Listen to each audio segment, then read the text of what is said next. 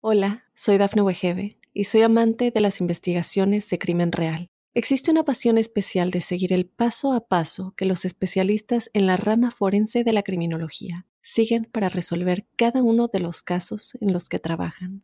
Si tú, como yo, eres una de las personas que encuentran fascinante escuchar este tipo de investigaciones, te invito a escuchar el podcast Trazos Criminales con la experta en perfilación criminal, Laura Quiñones Orquiza, en tu plataforma de audio favorita. Mitos y leyendas de nuestra América. ¿Me acompañan? Soy Jenny de Bernardo.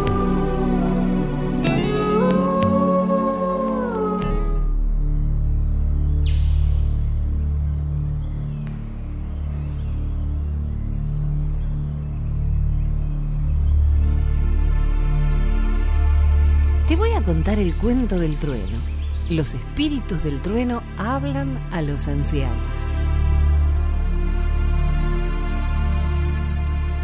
Ocurrió hace muchos veranos en la aldea de los mohicanos. Él era un espíritu del trueno y la llevaba observando todo el verano. Se enamoró de una mujer de los campos del maíz pero su amor era imposible, pues ella era una moicano y él un espíritu del trueno.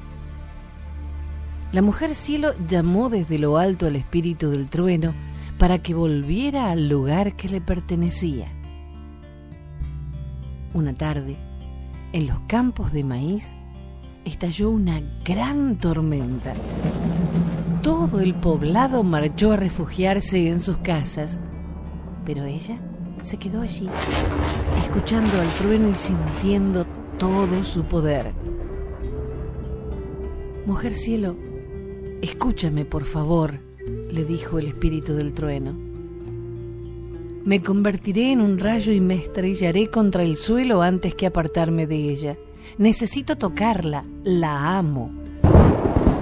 Padre, padre, gritaba la mujer mohicano perdida entre la tormenta en medio de los campos de maíz. Todos habían ido a refugiarse menos ella. No podía ver nada. La tormenta cada vez era más y más fuerte y ella notaba una presencia que se acercaba. Él la envolvió con su magia y la llevó a lugares que nadie más podía ver. Los campos eran verdes, el sol brillaba y ella se sentía feliz. Y allí lo vio por primera vez. No temas, mujer, dijo el espíritu. Te he observado tanto tiempo que no podría vivir otro día sin ti. Veo cómo caminas por las mañanas hasta el río para lavar tu piel. Observo tu casa grande hasta que la última hoguera se apaga. Ningún hombre ha amado a una mujer como yo a ti. Pero tú no eres un hombre, dijo la mujer. Soy un espíritu. Yo soy el trueno. Tú eres humana. Somos uno. Siempre has sido conflictivo, dijo la mujer cielo. ¿No has oído más truenos que de costumbre, chica del maíz? ¿No has visto llover más que de costumbre para que así crezca el maíz más alto? Aún así, dijo la mujer cielo, si deseas regresar con tu pueblo mohicano, vete, toma ese sendero. Pero si deseas quedarte en el mundo de la mujer cielo, dijo el espíritu del trueno, ven y toma mi mano. Ella miró hacia atrás y tomó el camino y empezó a andar. Al poco tiempo volvió y le dijo al trueno, Deseo quedarme con aquel que me amará como ningún esposo podría amarme allí abajo. Fue feliz en la tierra de la mujer cielo, viviendo entre los espíritus del trueno. Las criaturas del viento eran enviadas para recolectar comida, a fin de que la mujer pudiera alimentarse como los suyos. Soy feliz aquí, esposo, dijo la mujer. Lástima que nuestra casa sea tan pequeña. No es suficiente para un espíritu y su esposa, contestó él. Sí, esposo, pero no lo suficiente para el hijo del espíritu que está en camino, contestó ella. Nunca hubo dos seres tan profundamente enamorados. Dos mundos se habían hecho uno. Mujer cielo, dijo el espíritu, eres la madre de todo el clan, pero ahora serás la abuela. Habla, mujer cielo. Por favor, ¿por qué no dices nada? Una mujer de la tierra no puede dar a luz a su hijo aquí en el mundo del cielo, dijo la mujer cielo. Ella, que cruza el agua, deberá regresar con el pueblo mohicano y criar a su hijo entre los suyos. Espíritu del trueno, todos debemos perder alguna vez aquello que amamos. Si de verdad amas a esta mujer, devuélvela con su pueblo. Ella que cruza el agua, criará a tu hijo allá abajo. Llevará una vida feliz pero si alguna vez alguien golpea a tu hijo, lo perderás. Por favor, recuérdame, le dijo el trueno a la mujer. ¿Nos protegerás a tu hijo y a mí? dijo ella. Siempre, respondió él. Ella apareció entre los campos de maíz un día lluvioso. Su pueblo la daba por perdida desde aquella fuerte tormenta pero su padre la encontró y la llevó de vuelta a casa. ¿Quién te apartó tanto tiempo de nosotros? ¿Quién te hizo esto? preguntó el padre. Desenterraré el hacha de guerra y encontraré a ese hombre. Ningún hombre me ha tocado, padre. Es hijo del espíritu del trueno. Hija mía, fuiste secuestrada un día de tormenta por hombres de otra tribu te avergüenza decir la verdad. El niño nació en la luna de las grandes nieves y se llamó Niño Trueno. La mujer le dijo a su pueblo que nadie jamás podría golpear a su hijo, si no, se lo llevarían de su lado. Llegó la primavera y con ella la ceremonia del arce, con la que los mohicanos daban gracias por el rejuvenecimiento de la madre tierra el niño trueno era más pequeño que los demás niños mohicanos y en muchos sentidos sus costumbres no se parecían nada a la de los niños corrientes. Siempre que se acercaba una tormenta, el niño salía corriendo a jugar y a saltar bajo la lluvia. Una mañana, la esposa del trueno tuvo que ir a trabajar al campo de maíz y le pidió a su madre que por favor cuidara del niño y que no le perdiera de vista. El niño se quedó en la aldea y empezó a hacer de las suyas. Era un niño muy travieso y su abuela le azotó en el trasero. El niño salió corriendo hacia el bosque y su madre, que lo vio desde el campo, salió corriendo tras él.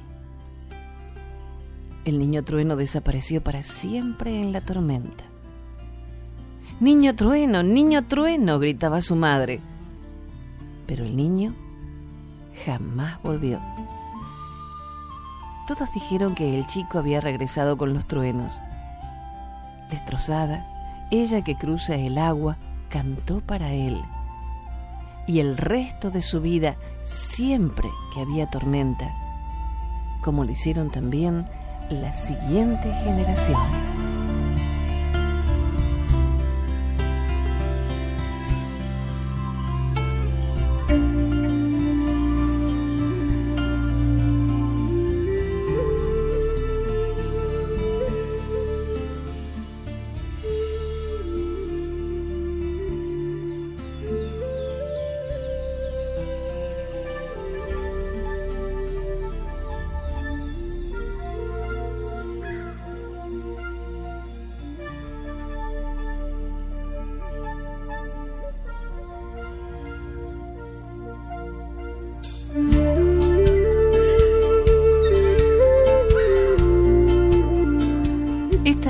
Oración de los indios Lakota a Huancatanca, que puede traducirse como lo sagrado, lo divino.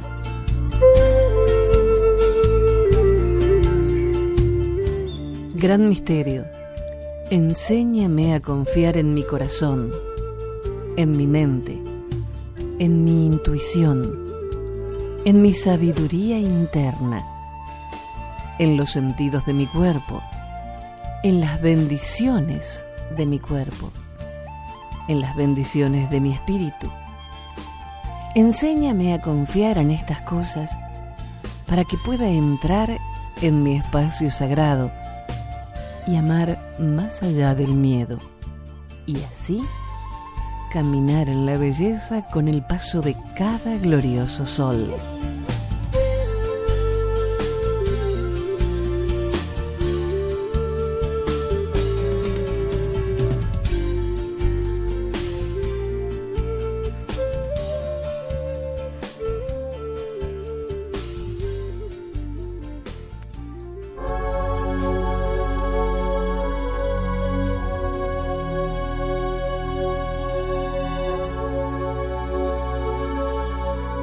Huitaca, la diosa rebelde. Entre los chipchas existió la creencia en la diosa Huitaca, la mujer que se opuso a las enseñanzas de Bochica. Era una mujer hermosa y de grandes resplandores que predicaba la necesidad de una vida ancha, alegre, llena de juegos, placeres y borracheras. Algunos cronistas afirman que Huitaca, también llamada Chubchasgagua, era la misma Bachué, madre de los chipchas, mujer rebelde ante el patriarcado representado en Bochica. El mito de Huitaca también está relacionado con el culto a la luna o a la diosa Chía, llamada por algunos indígenas Iguaya. Ante las desobediencias de Huitaca, el dios Bochica la convirtió en una lechuza. Otros afirman que Huitaca subió al cielo y se convirtió en esposa del sol para alumbrar de noche.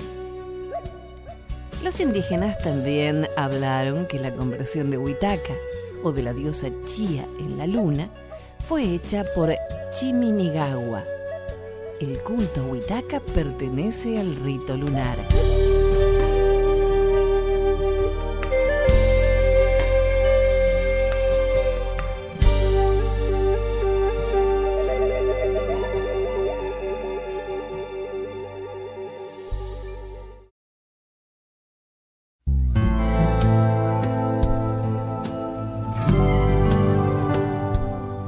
A compartir varios mitos del origen en las tribus de las praderas. Comenzamos con Napi u hombre anciano de los pies negros.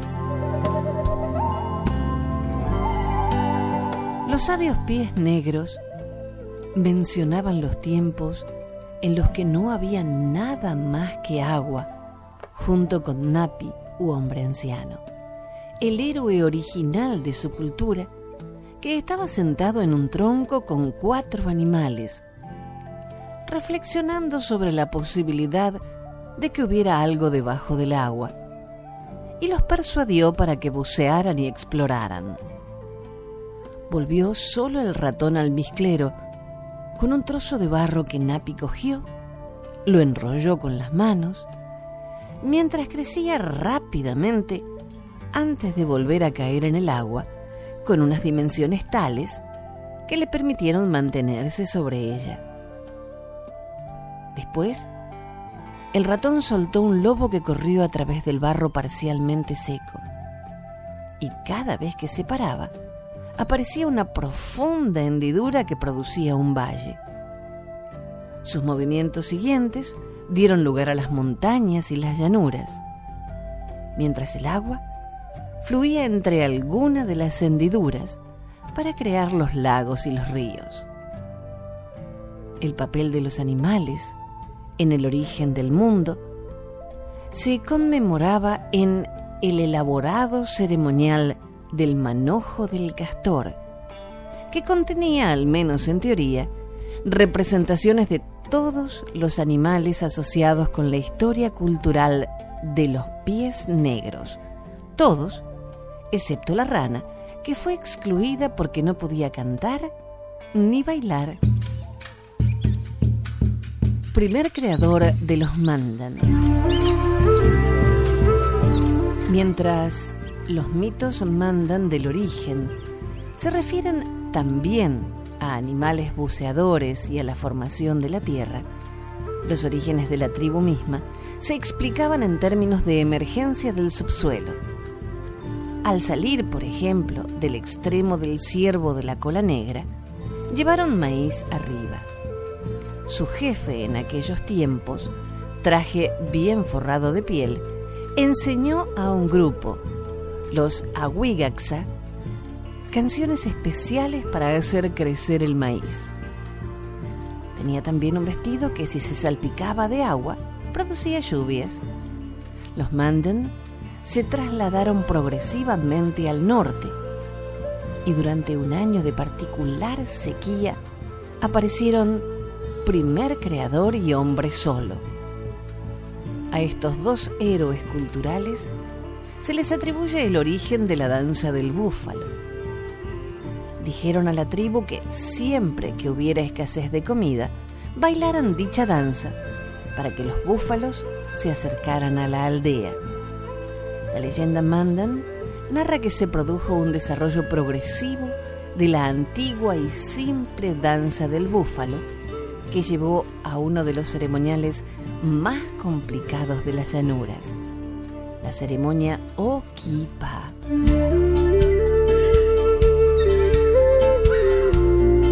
poderes celestiales de los Pawnee.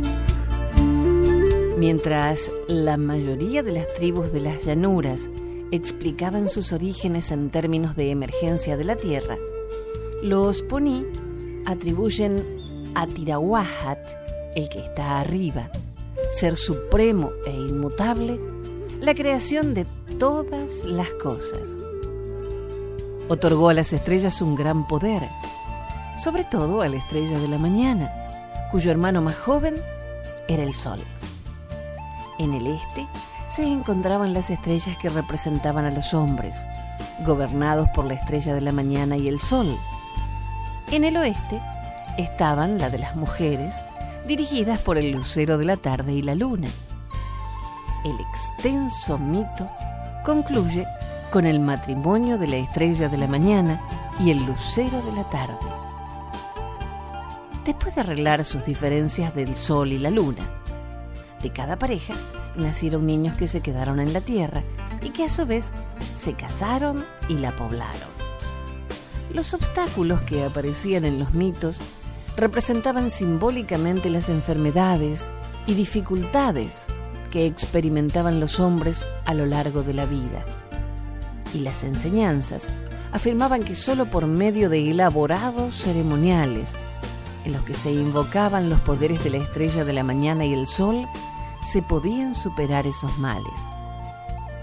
Tales mitos llevaron al desarrollo de un complejo sistema que se creía que había sido otorgado por varios de los poderes celestiales hacía mucho tiempo, ligando, por lo tanto, los poderes al hombre atado a la tierra.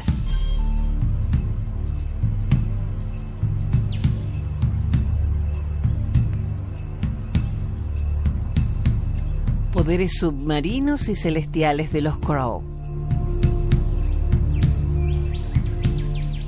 La versión de los indios Crow del origen de la Tierra y el hombre combina poderes submarinos y celestiales. Así el hechicero Cuervo, informante de este mito, relataba que hace muchos años no había tierra, solo agua, y las únicas criaturas que existían eran los patos e Cacté, u hombre anciano. Un día, hombre anciano fue a reunirse con los patos para decirles, hermanos, hay tierra bajo nosotros. No es bueno que estemos solos. E instruyó a un pato silvestre de cabeza roja para que buceara y subiera algo de tierra. Pero este no lo consiguió. Después ordenó a un pato moteado y a otro de plumas azules que hicieran lo mismo, pero solo tuvo éxito el último, que salió con un poco de barro en sus patas palmeadas. Así, en compañía de este pato y con barro en la mano, hombre anciano viajó desde el este esparciendo el barro con la mano. Y de este modo hizo la tierra. Al pasar por las llanuras, encontraron una piedra, Baco Ritzi la cual dijo hombre anciano que era la parte más antigua de la tierra, capaz de reproducirse a sí misma, lo que explicaba por qué se encuentran piedras repartidas por toda la tierra. Al fin, vieron un ser humano que hombre anciano dijo que había sido una estrella, pero ahora estaba atado a la tierra. Mas, al acercarse a él, se transformó en una planta de tabaco que los indios Crow consideran la primera planta de la tierra.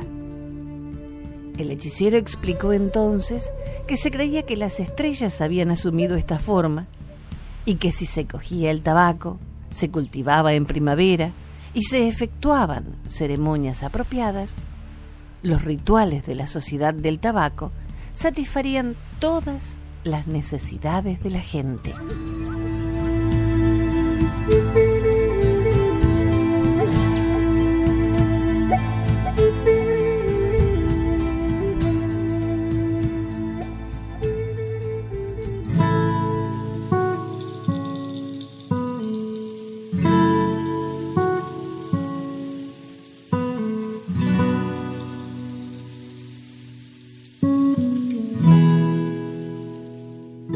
Este es el rezo matinal de los Cherokees. Que los vientos cálidos del cielo soplen suavemente en tu casa. Que el Gran Espíritu bendiga a todos los que pasen por allí. Que tus zapatos dejen huellas felices en muchas nevadas y que el arco iris siempre toque tus hombros.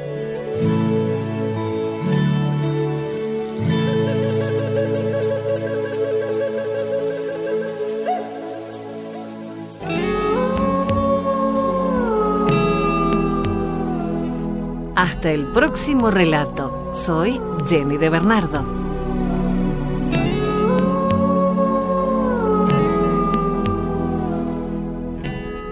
Hola, soy Dafne Wegebe y soy amante de las investigaciones de crimen real. Existe una pasión especial de seguir el paso a paso que los especialistas en la rama forense de la criminología siguen para resolver cada uno de los casos en los que trabajan. Si tú, como yo, eres una de las personas que encuentran fascinante escuchar este tipo de investigaciones, te invito a escuchar el podcast Trazos Criminales con la experta en perfilación criminal, Laura Quiñones Orquiza en tu plataforma de audio favorita.